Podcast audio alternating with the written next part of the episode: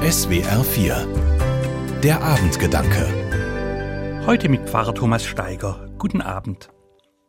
Mit meinen beiden Hunden bin ich morgens und abends draußen unterwegs. Und natürlich habe ich da meine üblichen Runden, die ich gehe.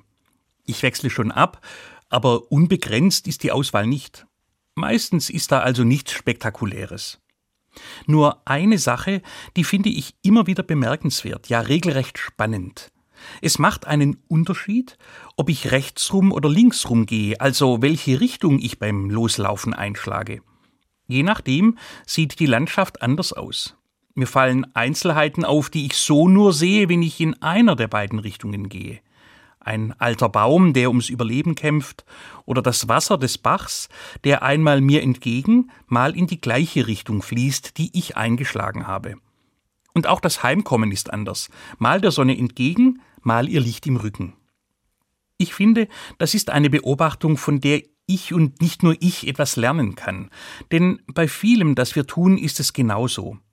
Es macht einen Unterschied, wie ich beginne, wie ich an eine Sache herangehe. Da gibt es meistens zwei, wenn nicht sogar mehr Alternativen. Und je nachdem, welche Möglichkeit ich für den Anfang wähle, sieht auch der Weg anders aus und oft das Ergebnis weil ich die Dinge unterschiedlich betrachte, mir andere Menschen begegnen, Dinge, die sich eben nur dann ereignen, wenn ich zu einer bestimmten Zeit an einem bestimmten Ort bin. Ich muss ein Gespräch führen, das ich schon lange vor mir herschiebe. Ich weiß, dass ich mehrere Möglichkeiten habe, das auf den Weg zu bringen. Ich kann die Probleme sofort und ohne Umschweife und als erstes auf den Tisch bringen und dann versuchen, eine Lösung zu suchen. Oder umgekehrt. Ich kann einen Lösungsvorschlag einbringen und dann Schritt für Schritt die alten Probleme aufarbeiten. Das macht einen Unterschied.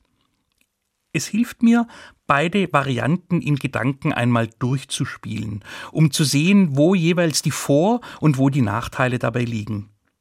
Ich denke, es ist sogar am besten, das grundsätzlich so zu versuchen, wenn ein Weg nicht ganz klar ist weil ich mehr sehe, wenn ich die Alternativen kenne, weil Licht und Schatten sich so ergänzen und ich mich dann besser in mein Gegenüber hineindenken kann. Thomas Steiger aus Tübingen von der Katholischen Kirche. Die Abendgedanken können Sie auch jederzeit nachlesen und nachhören. Im Internet unter swr4.de.